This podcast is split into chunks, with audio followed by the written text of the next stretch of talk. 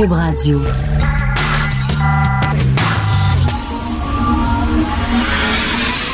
De 10 à 11. De 10 à 11. Richard Martineau. Politiquement incorrect. Cube Radio. Merci d'écouter Cube Radio est politiquement incorrect. Finalement, on pensait que, en tout cas, moi, je pensais que Hubert Lenoir, c'est quelqu'un d'extravagant, c'est quelqu'un de, de fantasque. Finalement, il n'y a rien de cave. Finalement, on s'est rendu compte qu'il est juste cave. Ce qui a écrit euh, à propos de l'incendie à Notre-Dame de Paris, c'est flabbergastant. Il y a un monsieur que j'ai croisé ce matin, puis il m'a dit, je sais pas pourquoi tout le monde parle de Notre-Dame de Paris, c'est rien qu'une maudite bâtisse. Et là, je voulais y expliquer, puis à coup, je me suis dit, ah, non, ça ne ah, vaudra pas la peine, c'est trop long.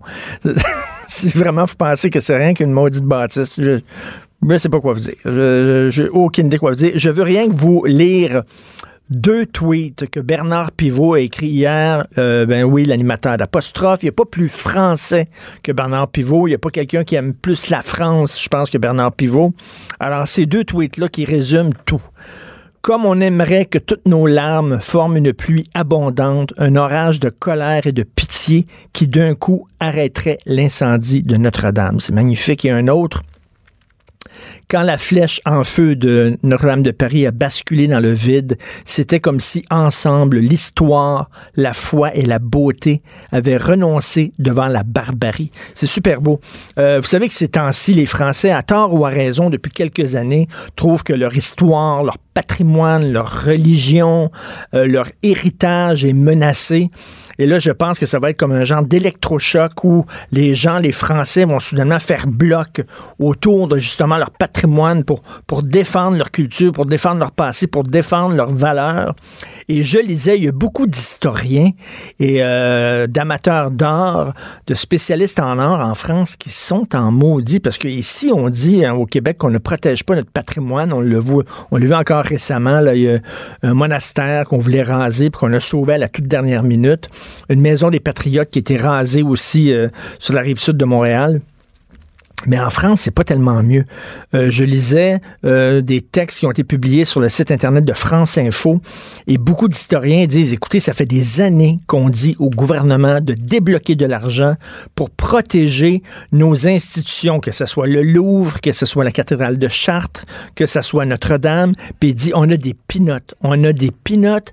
Le gouvernement français ne débloque pas suffisamment d'argent pour la protection du patrimoine. Alors ils sont en maudit. Et là, on dit qu'on va on va reconstruire l'Église. OK, soyons sérieux. Mettons si c'était, je sais pas, Guernica. OK, le chef-d'œuvre de Picasso, une de ses plus belles toiles, Les Demoiselles d'Avignon, mettons. Un chef-d'œuvre, qui brûle. OK, Demoiselle d'Avignon qui brûle ou Guernica qui brûle. T'as beau dire, regarde, on va prendre maintenant un faussaire, un gars parfait qui va redessiner, mais vraiment avec tous les détails, ça va y prendre dix ans, puis il va reconstituer Guernica. C'est une réplique. Arrêtez, c'est pas le vrai. C'est une réplique. Moi, je suis allé il y a quelques années à Lascaux dans le sud de la France, la fameuse grotte où on a découvert les plus vieilles peintures de l'histoire de l'humanité. Les hommes des cavernes étaient dans une grotte et ils ont peint. C'est extrêmement émouvant parce que ça montre à quel point euh, l'imagination, la création, on le sont ancré au plus profond de nous-mêmes, les hommes et les femmes. Donc, on voulait euh, visiter Lascaux, mais Lascaux, vous n'avez pas le droit de visiter cette grotte-là parce que seulement le CO2 qui s'échappe de votre bouche lorsque vous respirez, ça peut endommager ces peintures-là.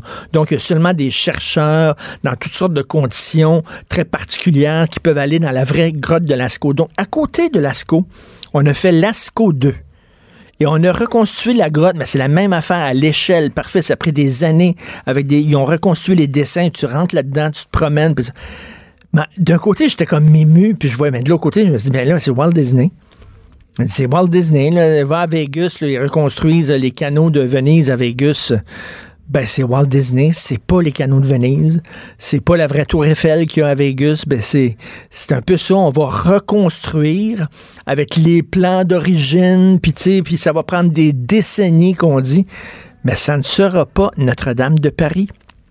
Et au-delà du fait que vous ayez vu ou non Notre-Dame de Paris, au-delà du fait que vous soyez français ou pas, catholique ou pas, ça transcende ça. Je ne suis pas musulman. Euh, j'ai jamais mis les pieds euh, en Turquie, mais je peux vous dire que si demain la grande mosquée bleue d'Istanbul, qui est vraiment l'équivalent de la cathédrale de Chartres, de Saint-Pierre de Rome ou de Notre-Dame de Paris pour les musulmans, si la grande mosquée bleue d'Istanbul, j'ai vu des photos de ça, paraît que c'est absolument magnifique. J'ai des amis qui sont allés à Istanbul, ça tombé sur le cul. Si elle brûlait demain matin, je peux vous dire que ça, ça me ferait énormément de peine. Ça fait partie de notre patrimoine en tant qu'humain, qu'humanité. Je suis convaincu hier à Paris. Je suis convaincu qu'il y a des gens qui se réjouissaient de ça parce que rappelez-vous, il y a quelques années, on avait déjoué un attentat terroriste qui visait justement Notre-Dame de Paris. On avait arrêté des gens qui étaient à côté de la cathédrale avec des bonbonnes euh, de gaz qui allaient faire sauter Notre-Dame de Paris. Donc je suis sûr qu'hier, il y a des gens qui se réjouissaient et qui criaient de joie de voir la cathédrale brûler. Et c'est incroyable quand tu penses à ça. Il y a des gens en France qui sont français, qui ont été accueillis à bras ouverts par le gouvernement français, euh, qui sont soutenus avec toutes sortes de charges sociales et toutes sortes de... Et qui, lorsqu'ils vont voir des matchs de soccer en France, c'est que c'est l'équipe de France contre, mettons, l'équipe de l'Algérie, il eut l'équipe de France. Il refuse de se lever lorsque c'est l'hymne national français. Il eut l'hymne national français. Euh, tu dis à un moment donné, ben pourquoi vous êtes dans ce pays-là? Pourquoi vous êtes en France si vous détestez tout ce que la France représente? Je ne comprends pas. Là. Moi, n'irai pas habiter dans un pays dont toutes les valeurs sont contre les miennes, dont je n'accepte aucune valeur. Donc, tu sais, je me sentirais très mal à l'aise. Je ne sais pas ce que ces gens-là font. Bref, on va en parler un peu plus tard avec Denise Bombardier qui est dans l'émission. Bon, vous savez à quel point elle aime la France. On va parler de ça. Est-ce que j'ai le droit de dire quelque chose? Je sais pas si Steve e. Fortin m'écoute, mais ça a l'air qu'il est allé, euh, est allé couvrir quoi des inondations, c'est ça qu'on me dit, il est allé couvrir les inondations. Puis-je dire une affaire, sans me mettre des gens à dos? Les gens qui se plaignent année après année après année d'être inondés, ben, déménagez. Hein? Le clan Panton, ça existe. Faites vos valises. Parce que tous les experts s'entendent, tous les experts en géologie, en géographie, ils s'entendent tous pour dire la meilleure façon de ne pas être inondé, c'est de ne pas vivre à côté d'une rivière. C'est beau vivre à côté d'une rivière. C'est magnifique, c'est fantastique l'été, mais il y a un risque. Et le risque, c'est d'être inondé. Et là, j'ai croisé ce matin un technicien à LCN qui me dit qu'il y a un de ses chums. Il vit à côté d'une rivière, et il dit à chaque année, il nous appelle pour qu'on ait posé des digues. Les gars, venez m'aider, il faut poser des digues. Il dit, à un moment donné, j'ai dit, hey, ça te tente pas de déménager?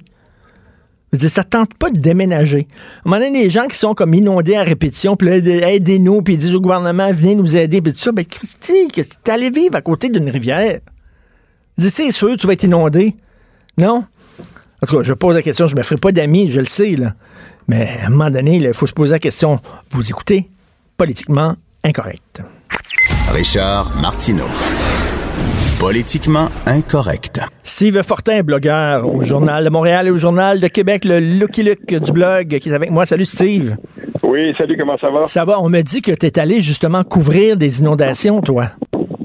Oui, ben c'est ça. Ce matin, euh, c'était pas prévu. Puis euh, je me suis dépêché pour aller voir certaines personnes que je connais et qui, eux, euh, n'habitent pas nécessairement proches des rivières. mais euh, qui sont quand même euh, qui sont quand même parfois inondées. Ça peut être des troubles de nappe phréatique, ça peut être un débordement de nappe phréatique. Quand ça commence à, à déborder dans ton sous-sol par le, le, le, le terrain, pour des gens comme ça où sont assez loin de la rivière, mais cette année, ça va être une année, là, on a connu ça, nous autres, dans la petite nation, la rivière, la petite nation, quand elle déborde, des fois, ça peut faire des, des dégâts.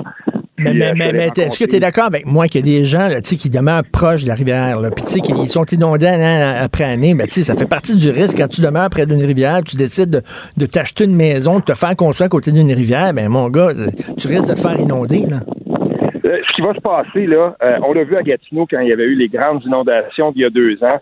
Euh, on va refaire les cartes, on va refaire la, la, la si on veut, l'espèce de graphie pour comprendre exactement où sont les zones inondables, puis on s'en, s'en cachera pas. Euh, ça va changer. Des fois, les, quand on regarde des matrices graphiques, on voit que certaines zones inondables, là, ça reflète plus la, la, réalité. Donc, il va falloir retravailler ça. Et plusieurs personnes me l'ont dit à la sécurité publique. oui, c'est vrai que, que ça va changer, puis qu'il y a peut-être des zones où avant on se disait, ben t'es pas inondable ou t'es inondable 50 ans, ben là, peut-être que tu vas être inondable à tous les 5 ans. Puis euh, ça, ça va être, euh, c'est un défi là, ça va être un défi de recartographier beaucoup des zones euh, comme celle où je me trouve ben, en ce moment. Mais le gouvernement devrait dire, le gouvernement devrait dire aux gens, regarde, si vraiment tu vas t'établir, voici des régions à risque. Si tu vas t'établir là en toute connaissance de cause, ben je suis désolé, si jamais tu as des problèmes, nous autres, on ne donne pas une scène. Ou parce que c'est un risque que tu prends, là, tu sais.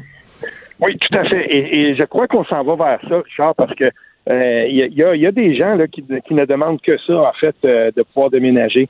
Puis, euh, et, là, ce qui va se passer, c'est qu'à mesure qu'on va faire ça, ce sera une négociation de bonne foi entre, entre ces citoyens-là qui peut-être qui ont bâti leur maison et n'étaient pas inondés presque jamais, et puis qui là sont, sont inondés tous les deux ans, tous les cinq ans. Mais ces gens-là, euh, c'est un travail de titan que de se battre contre l'eau.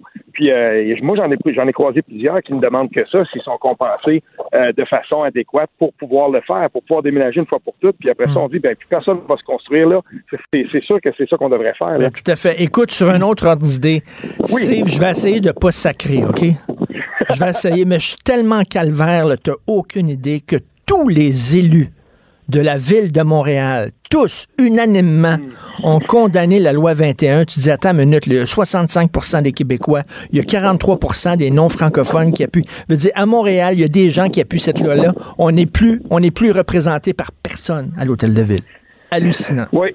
Oui, ça, euh, ça c'est problématique. Puis euh, là, euh, moi, j'ai fait le calcul ce matin. Puis faut toute proportion garder. Puis faut prendre ça avec des pincettes. Mais tu sais, je veux dire, il y a, y, a, y a, beaucoup plus de gens qui ne sont pas allés voter la dernière fois. Puis moi, je connais des citoyens de Montréal qui regardaient le choix qui était devant eux. la dernière fois, puis qui ont dit ben il y a rien qui m'intéresse là-dedans, puis euh, sont restés chez eux. Et, là on dira ben les absents ont tort, sauf que là en ce moment 42% des Montréalais sont allés voter quand on fait le calcul du nombre total d'appui de Valérie Plante et puis de, de, de M. Pérez, qui a pris la, tête de l'opposition officielle, quand on fait le, calcul, là, il y a 1,2 million de personnes qui avaient le droit de vote. Euh, Valérie Plante a eu 276 000 votes à peu près, là, puis, euh, ou 273, puis euh, le parti M. Pérez, 216.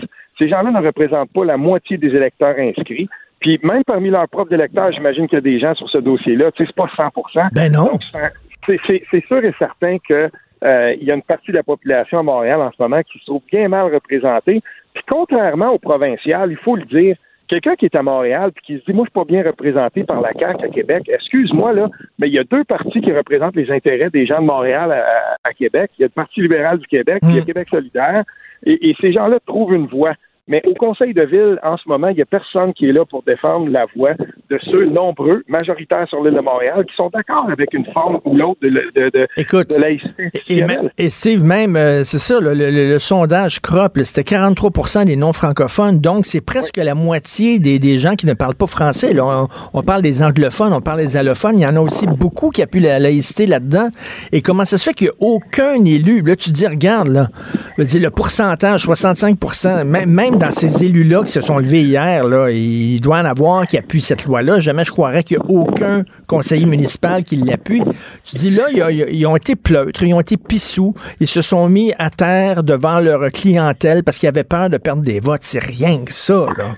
Ben, en tout cas, il y a une chose, une chose est certaine, c'est que euh, moi, je suis pas un fan de surtout pas en tout cas en représentation démocratique. Euh, quand on dit 100% des élus, ben là, il y, a quelque chose là-dedans qui cloche. Ben oui. Euh, à un moment donné, là, il faut, il faudra faire, euh, il faudra que justement quelqu'un se lève là-dedans ou que des voix se lèvent à Montréal pour dire, ben voilà, nous, on est des anciens élus. Puis parmi, on, on, sait très bien que, par exemple, tu sais, pour faire un contrepoids un peu, parce que Là, ce qu'on est en train de voir, c'est la, volonté manifeste de certaines personnes à Montréal, notamment de tous les élus, parce qu'ils font front commun, pour dire ben Montréal devrait être euh, complètement absous de cette loi-là, séparé du Québec, je ne sais pas, mais c'est pas comme ça que ça fonctionne. Puis Montréal n'existe pas si le Québec n'existe pas, et c'est une, je veux dire, le, Conseil de ville de Montréal puis la gouvernance de Montréal, elle relève, à fin pratique, je veux dire, elle relève de, euh, du gouvernement du Québec. Ben oui. Puis euh, là, c'est pas sain ce qui est en train de se passer parce que tout ça, là, quand, quand on dit que tous les élus de Montréal font front commun contre la laïcité, encore une fois, ça, ça va, ça va donner des munitions à ceux qui vont continuer à, à, y aller de discours qui sont toujours un petit peu plus radicaux, puis on va se servir de ça, puis on va dire, regardez, à Montréal, hmm. tout le monde est contre cette loi-là, alors que c'est pas le cas, alors ben, que c'est pas vrai. T'as tellement raison, tellement raison. Ça fait des années qu'on parle du mystère de Québec. comment ça se fait qu'ils ont hmm. les radios parlées Québec? Comment ça se fait qu'ils sont plus à droite? Comment ça se fait qu'ils sont plus libéral économiquement, plus conservateurs? Mais je m'excuse, mais le vrai mystère au Québec, c'est le mystère Montréal. C'est Montréal qui fait cavalier seul. Ah, c'est une, analogie intéressante que tu fais là, Richard, parce que effectivement, là maintenant, on va se trouver avec euh, avec la, ville de Montréal qui de plus en plus va être en porte-à-faux par rapport euh, par rapport au reste du Québec. ça, c'est quelque chose qu'il faut endiguer. Non seulement il faut essayer de comprendre ça, mais il, faudra euh, il faudra qu'aux prochaines élections municipales, une, des, des voix se lèvent, qu'il faudra qu'il y ait une représentation démocratique euh, conséquente parce que ce qui est en train de se passer là sur ce dossier-là, ça pourrait bien la prochaine fois se passer, par exemple, dans le dossier euh, de la langue. Euh, ça donc, et là, moi, en tout cas, ça me, moi, je suis mal à l'aise avec ça parce que, comme je te le dis, j'ai des gens qui m'écrivent récemment, notamment ce matin. j'ai deux de mes amis, je veux dire, c'est des gens qui étaient, qui étaient impliqués avant dans, dans la politique municipale. Il y a des gens là-dedans qui avaient milité pour d'anciens candidats à la mairie, même des maires. Puis là, je vois ces gens-là qui abandonnent complètement. Ils n'ont même plus d'intérêt à, s'impliquer dans la politique municipale à Montréal parce qu'ils se disent, ben, entre la, les, les, entre l'opposition et entre le parti au pouvoir présentement dans la gouvernance de Montréal, euh, c'est à tout fait pratique pareil. Puis, j'ai moi là-dedans? J'ai absolument pas de, représentation. C'est, pas bon pour le, principe démocratique lui-même. Et écoute, la mairesse aurait pu dire, moi, en tant que mairesse, je ne suis pas d'accord avec ce projet de loi-là, mais est-ce qu'il était obligé vraiment d'aller en vote puis que tous les conseillers se prononcent là-dessus? Je trouve que c'est aller, aller beaucoup trop loin.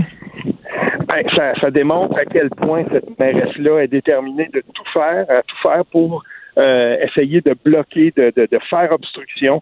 Et puis, euh, en tout cas, là, ce qui va se passer, là, on le voit déjà, on le voit déjà venir, c'est qu'à un moment donné, les opposants à ce projet de loi-là, ils vont monter un cran plus loin. Parce qu'on s'en est parlé la semaine dernière, il y a des gens là-dedans qui ne se sentent pas québécois, puis ce qui va se passer, c'est qu'on va dire à et on va voir des voix commencer à se lever pour dire, ben nous, on, aimerait mieux s'en remettre au fédéral. Puis là, on va vouloir passer par-dessus mmh. Québec. On va mmh. questionner la légitimité de, François Legault de, de, mmh. procéder.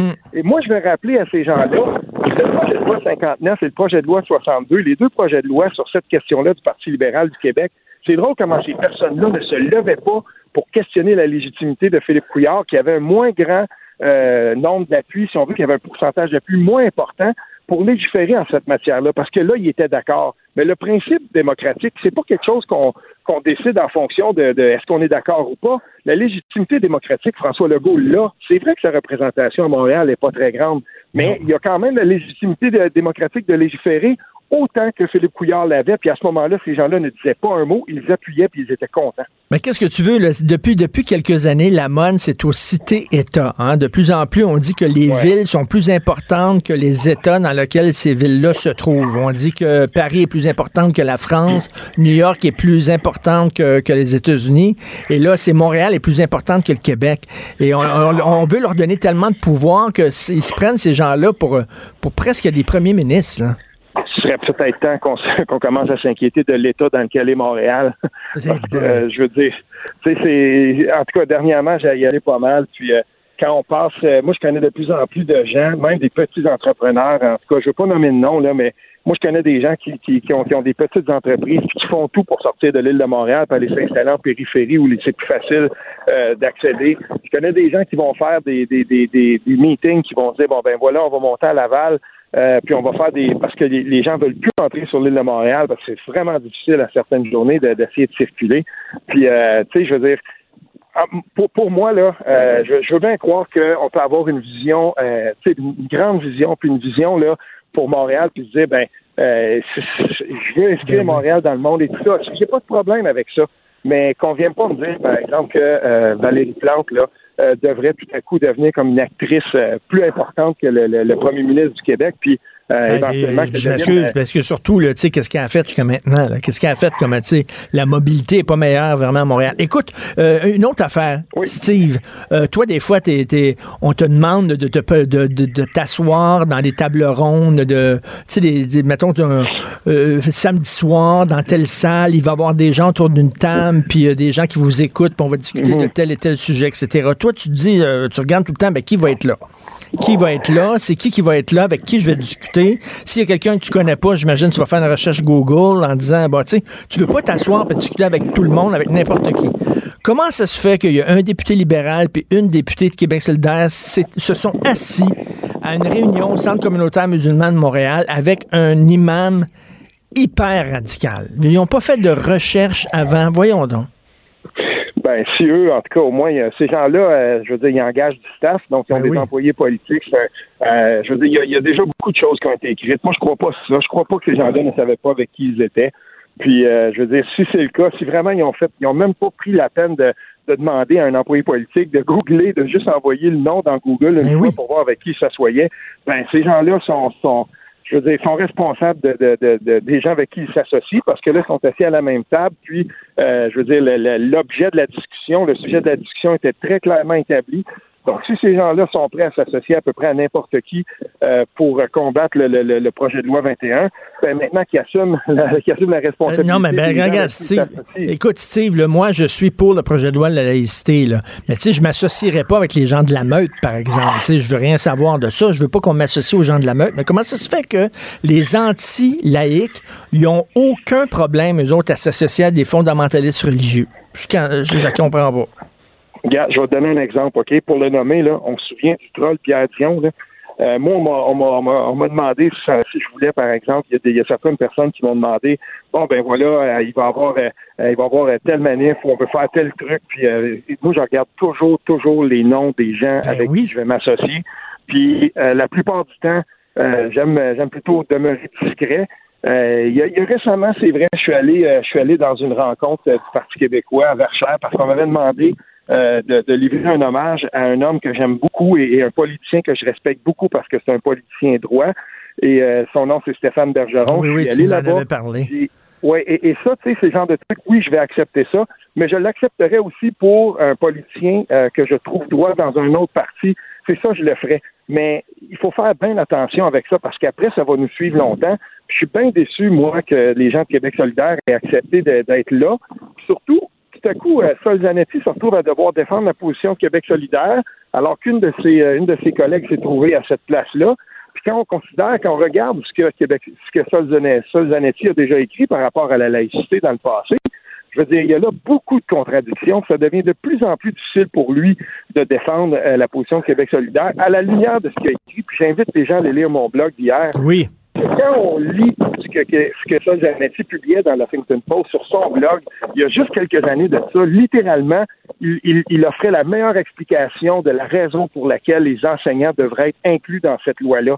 Et, c'est quand même pas rien. Là, tout d'un coup, on le retrouve. À là, maintenant, il va avoir à défendre le fait qu'une de ses collègues va s'asseoir à la table d'un imam radical pour s'opposer à la laïcité, c'est eh complètement. les, et les gens qui disent que les enseignants ne sont pas des figures d'autorité, c'est Joseph Facal qui faisait souligner ça. Il dit ah non, c'est drôle parce que quand tu es un enseignant, tu peux pas coucher avec une de tes enseignants, une de tes enseignantes, une de tes élèves. Sais-tu pourquoi? Parce que tu représentes une figure d'autorité auprès d'elle. Ah, voilà.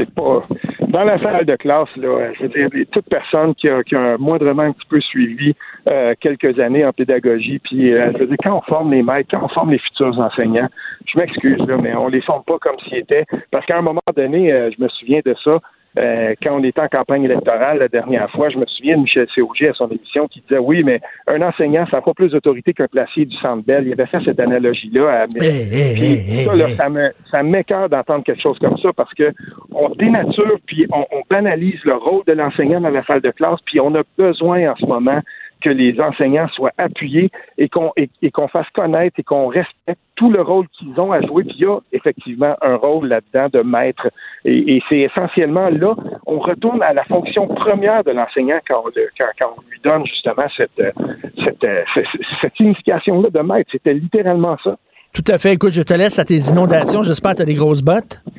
J'ai des grosses bottes et puis euh, je suis bien équipé et euh, j'ai hâte d'aller rencontrer les gens. Je vois là que la sécurité civile est, arrivée sur place. Fait que je m'en vais là. Puis OK. Beaucoup, OK, merci beaucoup d'avoir pris le temps de nous parler. Merci. Sylvain Fortin, blogueur, Journal de Montréal, Journal de Québec.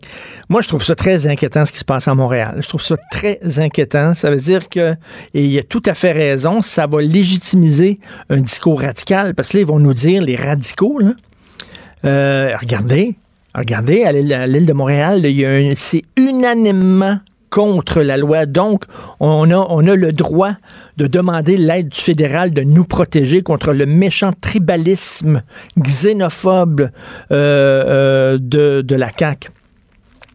Il y en a des gens, moi j'habite à Montréal, il y a des gens à Montréal qui sont pour la laïcité. Je peux pas croire qu'on n'est pas représenté. J'en reviens pas. Puis je suis convaincu, là, ils ont fait ça parce qu'ils ont peur de perdre les votes des allophones puis les votes des anglophones. Vous êtes une gang de pissous, vous êtes une gang de toute la gang, toute la gang de conseillers municipaux à genoux, là, ils ont donc peur. Ils ont donc peur. Oui, là, Valérie. Qu'est-ce qu'elle a fait, elle, comme maire jusqu'à maintenant, là? Là, on dirait que ça fait des années qu'elle est là, puis qu'elle l'appuie de la population, puis. Tu sais, Régis Labombe, il a fait des choses importantes pour Québec. Ça fait longtemps qu'il est en politique, tu il y a une certaine légitimité, Régis Labombe. Mais elle a fait quoi, là? Je me suis promené encore cette semaine en auto dans les rues de Montréal. C'est l'enfer. C'est l'enfer. Il n'y a rien qui est amélioré. C'est complètement débile. J'ai fait une ride qui aurait dû me prendre 20 euh, minutes à peu près. Ça m'a pris une heure et 20. Il y avait des détours, des trous, des, des, des, travaux, des cônes oranges. C'est délirant. C'est une ville qui a aucun Christi de bon sens. Elle n'a rien fait, elle. On dirait là, maintenant qu'elle se prend plus big encore que le premier ministre du Québec.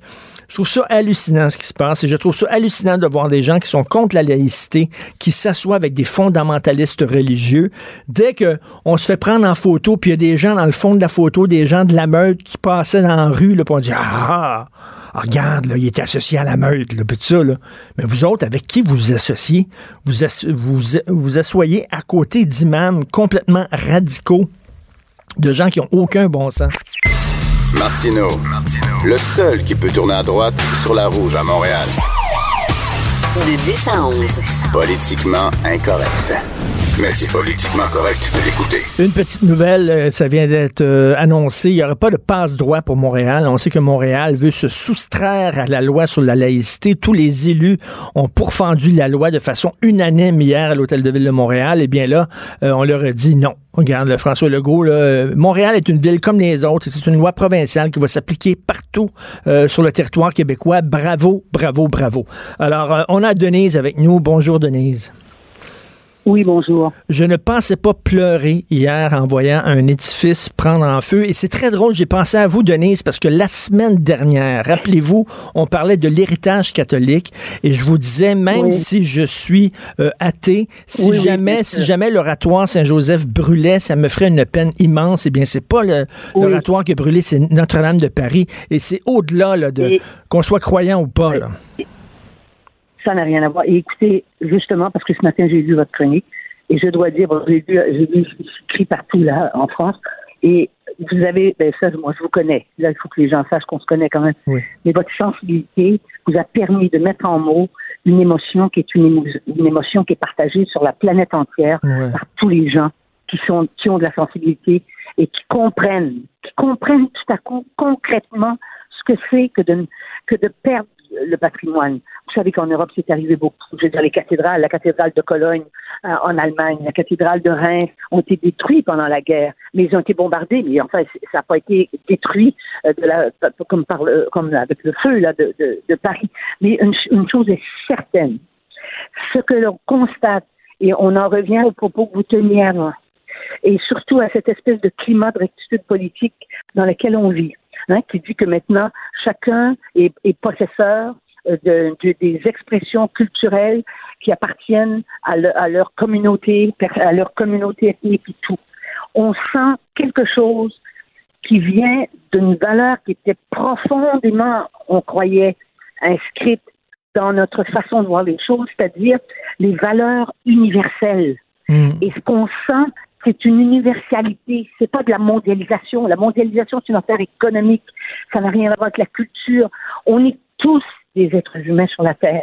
Et en ce sens-là, ce qui arrive en France, c'est sûr que c'est pas l'affaire des Français, que ce n'est pas que l'affaire c'est c'est eux qui l'ont construit avec d'autres en Europe, avec les plus grands artisans de l'époque. Au Moyen Âge, les artisans qui construisaient ça étaient des génies, des génies anonymes, mmh. mais ça appartient à l'humanité. Et nous sommes tous euh, devant ça, on doit être tous aussi euh, euh, aussi choqués de voir. Parce que est-ce qu'on va là il parle de, ça va prendre des, dizaines et des dizaines d'années à, à, reconstruire à l'intérieur. Mais euh, bien que la façade soit soit protégée. Et il y a un autre, il y a un paradoxe qui a l'air d'un détail, mais qui ne l'est pas. Vous savez, vous avez raison quand vous dites au début de, votre papier, parce que vous mettez en mots ce que tout le monde a pensé, a éprouvé. On s'est dit, moi j'ai posé la question, euh, quelqu'un m'a appelé pour me dire euh, est-ce que c'est une attaque ben terroriste? On a tous pensé la même chose. Ben oui. Et bien là, on découvre une chose, c'est que Notre-Dame avait été protégée contre les attaques, puisqu'on on connaît les attaques, les attaques euh, des, des, des, djihadistes à Paris, euh, avait été protégée. Ils avaient installé autour de la structure des, des, des euh, on ne pouvait pas passer. Il y avait des espèces de, je sais pas moi, des, des, clôtures. Je ne sais ah pas ce que c'est exactement mais il ne pouvait pas passer. Ce qui a empêché les, les, les, les, euh, les pompiers, ce qui a compliqué le travail des pompiers. Voyez-vous là, mmh, mmh. pour se protéger de l'extérieur mmh. contre des attaques des djihadistes à l'heure actuelle, puisque c'est eux qui c'est eux qui font sauter, on le sait, vous vous rappelez dans votre papier les, les, les, les, Bouddhas qui ont été, qui ont ben été détruits euh, et qui appartenaient aussi à, la, à la, civilisation euh, mondiale, eh bien, euh, on, on, construit des choses qui, qui se retournent contre nous quelque part. C'est très intéressant. J'ai fait un téléphone tout à l'heure à quelqu'un qui est architecte à Paris, c'est un de mes amis. Il m'a dit oui, ça, ça a compliqué au départ l'accès le, le, des, des, pompiers à, à l'immeuble. Est-ce que vous croyez que ça va faire, il va y avoir un sursaut? Rappelez-vous, au lendemain de Charlie Hebdo, le massacre à Charlie Hebdo, les Français, soudainement, se, ont défendu en bloc la liberté d'expression. Euh, on sait depuis quelque temps, les Français sentent que leur religion, leur patrimoine, leur, leur héritage, leur passé, leur culture est menacé. Euh, à tort ou à raison, ils croient ça. Est-ce qu'il va y avoir un sursaut, comme un réveil, un électrochoc des Français en disant, il faut protéger notre héritage catholique. C'est important, ça fait partie de nous. Oui, mais euh, vous lirez le, magazine Marianne que je. J'ai vu, je l'ai acheté à cause de la page couverture qui vous montre comment est-ce que ce qu'on connaît notre communautarisme nous est en train est en train de prendre racine. En tout cas, il est déjà installé dans les milieux intellectuels, dans les universités en France. Les gens revendiquent mm. au nom de, de, leur différence et non plus au nom de ce qui les unit, euh, ce qui nous unit. Euh, je ne sais pas, je, je, ça je peux pas répondre à votre question là-dessus. Je ne sais pas, mais je sais une chose par rapport à nous, par rapport à notre niveau, à notre niveau. Juste la semaine dernière, l'espèce de l'espèce de, de, de, de, grossièreté, euh, je dirais, et, et d'inculture des gens qui, qui ont acheté le, monastère des ben religieuses, là, un monastère des années 30, dont on achète ça, le on va construire des condos là-dedans, on va... Et heureusement que la ministre a mis son 30 jours, parce qu'elle a le droit de, durant 30 jours, c'est ce qui va lui prendre pour des critiques, c'est le patrimoine le patrimoine ne, ne doit pas être euh, des, quand on décide avec des avec des gens qui connaissent ça et tout que qu'il y a des il y a des édifices il y a des symboles qui nous appartiennent on ne peut pas détruire le patrimoine c'est bien clair même moi j'ai déjà vu à Montréal il y a une église sur Saint-Laurent Saint-Laurent qui est devenue des condos mais quand j'ai vu ce qu'ils faisaient autour j'avais un, j'avais un coup au cœur, évidemment. Ben en même temps, il n'y a plus personne qui va à l'église. Alors, qu'est-ce qu'on fait avec les églises, vous voyez? Mais ben. c'est sûr que il faut que ça ait, ça une valeur sur le plan de l'art aussi, pas seulement, mais sur, et sur le plan historique. Mais peut-être que ça va sensibiliser les nouvelles générations. Euh, que les vieilles affaires, comme ils hmm. disent, là, eh bien, les vieilles affaires, s'il n'y avait pas eu des vieilles affaires, eux, ils ne seraient pas sur Terre. Ils ne pourraient pas devenir des vieilles affaires à leur tour. Mais, mais hier, si c'était, mettons, la grande mosquée bleue d'Istanbul qui avait flambé, vous auriez été tout autant attristé, Denise? Mais oui, je suis allée en plus. Ah oui, vous êtes allée. Il paraît que c'est magnifique. Oui, oui, oui, oui. Je, suis allée dans, dans, la grande mosquée, dans la mosquée bleue. Mais c'est une émotion si forte. Mais maintenant, elle, comment vous dire, les mosquées, ça devient compliqué parce que Mhm. c'est pas au nom de l'Église, au nom de l'Église catholique, on va pas tuer dans des pays, on va pas assassiner des gens dans des dans, dans, dans des salles de concert. Ça, ça se fait pas. Mhm. Mais on sait que la mosquée, elle peut contenir aussi des gens comme ça. Mais la mosquée, c'est euh, c'est c'est une c'est un des chefs-d'œuvre de l'histoire de, de, de- actuelle de, de l'humanité. C'est sûr. J'aurais pas probablement parce que ça correspond euh, parce que Paris, moi en plus, moi Paris, je- Ben j'y oui. je vais, j'ai vécu. Et là, je- la première chose que j'ai, alors je vais vous répondre. Je me suis dit, ma petite fille Rose, qui, a, qui va avoir deux mois, elle verra pas Notre-Dame peut-être dans 30 ans, quand ils vont réussir à, à Et avoir même, et même, et même 40 donner, ans. et même donner, ça va être une réplique. Ça va être une réplique. Ça sera pas l'original. Mais c'est-à-dire qu'ils sont cap- mais C'est-à-dire que l'original, l'original, c'est la structure extérieure quand même. Ce qu'on peut pas récupérer, c'est les tableaux, les œuvres d'art, parce que les, euh, les tableaux, on peut pas, on- on- on- ils les ont perdus. Ils le savent. On le sait maintenant. Là. Je regardais ce matin. Là. Il, il y a des, des- il y avait des chefs-d'œuvre qui sont, qui sont, ça, ça brûle. Bon, mais euh, ils vont pouvoir reconstruire à la- à la- avec, avec. euh, écoutez, il y a suffisamment encore de grands architectes sur la terre, qui en plus et de grands historiens de l'art et, et de grands euh, ingénieurs qui, qui, qui, Mais- qui ont des, qui ont une, aussi une formation, qui vont être capables de, recon- de reconstruire. Mais devant des tragédies comme ça, là, il y a- euh, vous parliez de communautarisme. là, on n'est plus, on n'est plus français, on n'est plus, on n'est plus catholique. Dire, toutes les frontières, tous les murs Non, tombent face à ça. C'est notre mémoire à nous, c'est notre passé à nous en tant qu'être humain. Oui. Et c'est notre seul avenir pour être solidaire sur la Terre. Parce que la situation actuelle, on le sait bien qu'on est dans une situation pré-insurrection. Une insurrection dans nos pays peut se déclencher facilement. On le sent, on sent la tension. Et je pense que le communautarisme est un des éléments de cette tension qui fait qu'on nous divise. Nous, on nous dit que c'est parce qu'on veut faire une loi pour protéger au minimum euh, une loi. Et on se fait traiter de gens qui voulons, euh, on- parce qu'il n'y a pas de solution. Euh, si vous suivez le raisonnement de ceux qui s'opposent à la loi, il n'y a pas de solution. Il ne faut pas bouger. Si on bouge, quelle que soit la façon dont on bouge, si on bouge, eh ben, ça va provoquer des réactions comme celles qu'on voit dans les rues de Montréal, là, comme on a vu surtout il y a 15 jours. Euh, eh ben, moi, je prends pas ça. C'est pas pour diviser qu'on fait ça. C'est justement pour qu'il n'y ait plus de division. Ben oui, justement, et pour qu'il y ait plus de division. laïque, il faut, ça- il faut que ça veuille dire une chose. Moi, je comprends pas les gens qui disent l'État est laïque, mais les citoyens, l'État est, est, euh, neutre. n'est pas religieux, mais les, les citoyens est neutre, mais, mais les gens peuvent exprimer. Je vois pas, je comprends pas ça. Sur le plan intellectuel, ce raisonnement-là, je le comprends pas. Mais surtout quand on représente l'État, quand on est un fonctionnaire en position d'autorité. Mais, mais c'est ridicule tout ça. Il, faut bien que la laïcité, ça puisse s'incarner. Et l'incarnation, eh ben, c'est de, de dire que dans certains cas, dans des cas très précis, hein, euh, on refuse qu'il y ait des signes religieux qui laissent entendre que l'État n'est pas. Ça ne veut pas dire qu'il n'y a pas des gens qui sont qui ont des qui sont des, des- qui sont des propagateurs de haine puis de, de théories de fou. Ça ça n'empêche pas un raélien Oui. d'aller enseigner ça, c'est sûr. Mais mais ça dit quelque chose officiellement Tout à fait. de ce que veut être l'État. Voilà. Merci beaucoup, Denise. Merci. Denise Bombardier, à qui on parle tous les mardis et tous les jeudis. Je suis allé à Notre-Dame de Paris et à la- dans le fond de Notre-Dame de Paris, il y avait, et j'ai vraiment figé. J'ai figé parce qu'il y avait un clou et on dit que c'est un des clous originaux de la croix.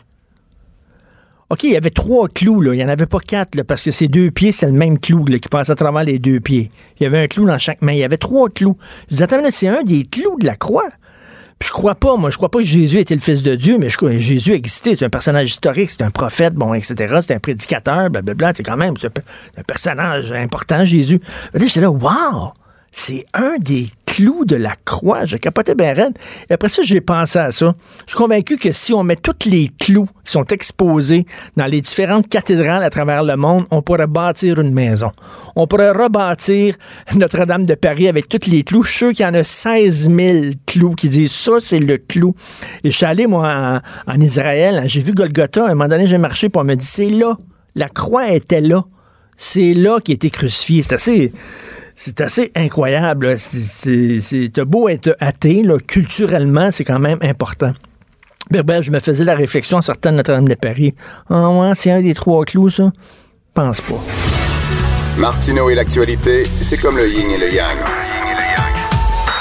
Impossible de les dissocier. De 10 à 11. Politiquement incorrect. Je sais que j'ai des opinions tranchées sur plusieurs sujets, mais pas tous. Il y a des sujets où j'arrive pas à me faire une tête. J'arrive pas à me faire une tête. Je me pose la question. Par exemple, Julian Assange, le gars de Wikileaks, est-ce que c'est un héros ou un traître? Je le sais pas. Je change d'idée aux cinq minutes et c'est avec bonheur que je discute avec notre prochain invité parce qu'on on, il parle pas suffisamment souvent, assez souvent. Il faudrait commencer ça, cette tradition-là. Euh, l'excellent Loïc Tassé, qui est politologue, chroniqueur et blogueur Journal de Montréal, Journal de Québec, qui s'est posé la question. Julian Assange, est-ce que c'est un héros ou un traître? Salut Loïc. Oui, bonjour Richard. Bonjour. C'est une sacrée bonne question. C'est-tu un héros ou un traître? Dans ta tête, à toi, qu'est-ce que tu en penses? Je pense que c'est ni l'un ni l'autre. Je pense que c'est un grand naïf. Euh, c'est quelqu'un qui s'imagine qu'il y a des complots partout et qui s'imagine que les États, en fait, cherchent constamment à trahir euh, les citoyens, les espionner, etc. Et qu'il faut dénoncer ça. Il a raison. Quand ça arrive, il faut le dénoncer. Mais c'est pas la première chose que font les États. Et le problème avec Julian Assange, c'est que il a mis sur pied Wikileaks. On ne sait même pas hein, si c'est le fondateur. On pense que c'est lui, mais ah il n'a jamais reconnu officiellement. Donc, il aurait fondé Wikileaks et il a sur Wikileaks mis des documents qui sont des documents qui parfois ont énormément embêté le gouvernement américain. C'est lui qui a mis en ligne, par exemple, les fameux documents de Chelsea Manning sur ce que les Américains ont fait en Irak et en Afghanistan. Et, on a découvert que oui, les Américains commettaient un certain nombre d'horreurs. Puis on s'est dit, euh, bon, c'est assez terrible. C'était un beau coup journalistique. Et d'ailleurs, il a reçu des prix journalistiques. Hein. Il est bardé de prix journalistiques. Euh, il a même reçu un prix qui s'appelle le prix Voltaire. Ça dit tout. Mais, mais, mais, mais, Loïc, Loïc, la question, c'est qu'est-ce qu'il faut tout dire? Est-ce qu'il faut tout dire? Moi, je veux vivre en sécurité. Je veux que mon gouvernement assure ma sécurité. Pour assurer ma sécurité, mon gouvernement ben, doit, doit cacher des choses, doit faire des trucs en secret. Oui, il y a des choses que le gouvernement fait sans s'en vanter. Et, c'est ce que je dis dans ma chronique. Écoutez, euh, il s'étonne que, par exemple, on trouve ça sur son site, et ça s'appelle la voûte 6 et la voûte 7. Il s'étonne que la CIA ait des programmes pour rentrer dans les ordinateurs des gens, puis il publie les manuels d'instruction, comment faire pour rentrer dans les... Écoutez, il y a, tous les pays dignes de ce nom Ben ont des services d'espionnage qui ont des programmes pour faire ça. La question, c'est pas tant qu'ils aient ces programmes-là. La, la question, c'est pourquoi est-ce qu'ils les ont et qu'est-ce qu'ils vont faire avec? Et est-ce que ce qu'ils font avec est correct ou non? Et c'est là qu'il y a un problème avec Julian Assange, c'est que, en effet, il publie tout, puis ils publient tous sans commentaire critique véritablement. Non. Et ça, ça me dérange, moi. Après ça, il s'en remet aux journalistes des différentes institutions qui, eux, après ça, filtrent les informations qu'Assange euh, dévoile. Eux autres décident de cacher certaines informations, pas d'autres, etc. Il y a comme un travail de filtrage qui est effectué par la communauté journalistique. Oui, mais ça pose un problème. Quand tu publies, par exemple, tous les câbles diplomatiques que les diplomates ont envoyés au sujet du Proche et du Moyen-Orient. Les cadres diplomatiques, là, ce sont des, pour que les gens qui ne le savent pas, ce sont les communications entre les diplomates et Washington où on explique la situation, où on décrit ce qui se passe de manière parfois très crue, parce qu'il faut que les dirigeants soient au Ben courant oui. de la situation. Les cadres diplomatiques sont tout sauf diplomatiques d'une certaine manière, parce qu'on on dit la, la vérité. Bon, mais exposer ça en public, c'est sûr que ça met mal à l'aise tous les diplomates du monde, ça met mal à l'aise le gouvernement américain. Ce sont des choses qui ne sont pas destinées à être dites à un large public tout- parce qu'on sait que ça peut choquer. Mais Mais tout à fait. Et-. Et, et Loïc, en plus, ce qui est extrêmement intéressant dans ton texte, vers la fin de ton texte, j'ai particulièrement aimé, où tu parles de l'angle mort de, de Julian Assange, c'est-à-dire qu'il critique beaucoup le gouvernement américain, puis c'est correct, puis c'est correct, c'est un pays qui est hautement critiquable, mais soudainement, quand vient le temps de critiquer la Russie ou la Chine, ah tiens, tiens, il se fait pas mal plus discret. Oui, il y a très peu de critiques sur la Russie, il y en a très peu sur la Chine, il y en a sur le Tibet, un tout petit peu, ça date de 2008. C'est des choses qui sont très vieilles, qui sont connues aussi, mais en effet, la plupart de ces critiques sont des critiques, enfin de ces documents, sont des documents qui viennent des Américains ou de leurs alliés, et qui mettent en mauvaise posture les Américains. Et tout le monde se demande si en fait Assange n'a pas été manipulé ou n'est pas complice de la Russie ou en tout cas de forces anti-américaines. Et c'est vrai que quand on regarde son site, ça donne un petit peu cette impression-là. Parce qu'il faut bien dire que les documents qu'il a là sont parfois intéressants, il y a des détails intéressants, il y a des scandales intéressants, mais c'est rien qui ne pourrait pas être donné à des journaux sérieux. Tous les journaux sérieux dans le monde le publieraient. En fait, c'est un ensemble de, documents qui ne sont pas nécessairement des documents pertinents pour comprendre la politique internationale. et c'est vrai qu'on a l'impression qu'il joue le jeu de Poutine. Ben évidemment, c'est ça le problème. Et ça, il n'est pas très bien capable de s'en défendre. On a vraiment l'impression que, euh, effectivement, euh, ce sont des, des, des, des, grandes puissances comme, enfin, des forces anti-américaines comme la Russie, comme la Chine, qui tirent profit de ces textes parce que il y a des gens qui prennent ce qu'il a écrit, enfin, qui prennent les, documents qu'il a trouvés, ils disent ah, ah voilà un grand scandale, il se passe telle chose, il se passe telle chose. Mais souvent, ce sont pas des journalistes ce sont pas des gens qui sont formés en sciences politiques, en mmh. relations internationales, en histoire, et qui s'étonnent de choses qui sont, d'autre part, je te dirais pas tout à fait normales. C'est pas normal de faire, de commettre un certain nombre d'actions illégales, mais qui sont des choses qu'on sait qui existe et que les États font parfois. Dans mon texte, je dis, on peut pas faire d'omelette sans casser des œufs. Ben oui, les États cassent des œufs des fois. Et tu, disais en début, d'entrée de jeu, qu'il est naïf. Et c'est une vision très enfantine, ça, de croire qu'on peut être transparent tout le temps, 24 heures sur 24, 6 jours par semaine. Tu sais, la, la, religion de la transparence. Voyons donc, dans notre vie, toi et moi, Loïc, on ment. On ment aux gens. Ben, ben, oui, je cache certaines vérités. Tu sais, C'est comme, on dit pas tout. Voyons donc, euh, ça n'a pas de sens. Et un État ne peut pas fonctionner en toute transparence tout le temps? Je suis tout à fait d'accord avec toi. Comme on dit, toute vérité n'est pas bonne à ben dire. Oui. Euh, il y a un temps pour dire les choses. Il y a des choses qu'on garde pour soi et euh, parce qu'on juge que ça peut être mal reçu ou que ça peut être mal interprété. Et c'est la même chose avec les États. Quand on part en guerre en, Afghanistan, la question c'est pourquoi on part en guerre en Afghanistan? Et est-ce qu'on arrive à régler des choses? Quand on part en guerre en Irak, c'est pourquoi on part en guerre en Irak? Et est-ce que ça on est arrivé à régler des choses? C'est sûr qu'il va y avoir des bavures. C'est sûr qu'il va y avoir des choses qui seront vraiment pas jolies là-dedans. Faut qu'il y en ait le moins possible, on s'entend. Faut que ça coûte le moins cher possible en vie humaine et en argent, on s'entend. Ça, c'est le travail du journaliste. Mais est-ce qu'il faut nécessairement se scandaliser euh, qu'il y ait des bavures? Non, je crois pas. Mais en même temps, il y a eu les Pentagon Papers. Spielberg vient de faire un film euh, là-dessus de, Post, je crois, que ça s'appelait. Et, euh, et, donc, tu sais, à l'époque, c'était des documents secrets qui démontraient que le gouvernement américain savait fort bien qu'il était en train de perdre la guerre au Vietnam, qu'il devait mm. s'en sortir, qu'il était en train de, bon, et, lui dit que c'est d'intérêt public. Il les a fait publier, il les a fait sortir, le gars des Pentagon Papers. Et je pense qu'effectivement, c'était d'intérêt public de savoir que le gouvernement américain envoyait des jeunes Américains au front se faire tuer en sachant fort bien que cette guerre-là était inutile et menait nulle part. Je suis tout à fait d'accord avec toi. Je ne dis pas que tout ce qui est sur Wikileaks, par exemple, n'est pas d'intérêt public. Il y a des choses qui sont d'intérêt public. Il a publié des choses qui sont intéressantes. Il y a des détails, il y a des événements qui confirment ce qu'on pense ou ce qu'on pensait. C'est parfait qu'il ait publié ça. Le problème, c'est que ça ne vise presque exclusivement les Américains et leurs alliés, premier problème. Mm, mm. Le deuxième problème, c'est qu'il a tout publié comme si tout était d'intérêt, alors ben que tout n'est pas d'intérêt. Et, toi, est-ce que tu fais une différence entre Edward Snowden et euh, Julian Assange? Oui, euh, mais tu sais, oui, il y a, y, a y, y a, des différences entre, entre ces gens, mais écoute, sur Assange, pour, pour tout dire, je suis, moi, je n'ai pas encore complètement une tête sur Assange. Mm. Comme tout le monde, je regarde ce qui se passe. Il y a des choses qui sortent constamment euh, à son sujet. Si on vient d'apprendre hier que l'ambassade d'Équateur, où il était réfugié à Londres, euh, nous a dit qu'il y avait un problème avec, euh, il faisait de, l'espionnage à partir de l'ambassade d'Équateur et que c'est pour ben ça qu'on lui a euh, qu'on a euh, annulé euh, son statut de, de pas, de réfugié mais enfin, presque de réfugié si tu veux mhm. politique disons et donc on se dit mais qu'est-ce que qu'est-ce qu'il faisait exactement? Il y a des gens qui disent qu'il est malade, que c'est un grand narcissique.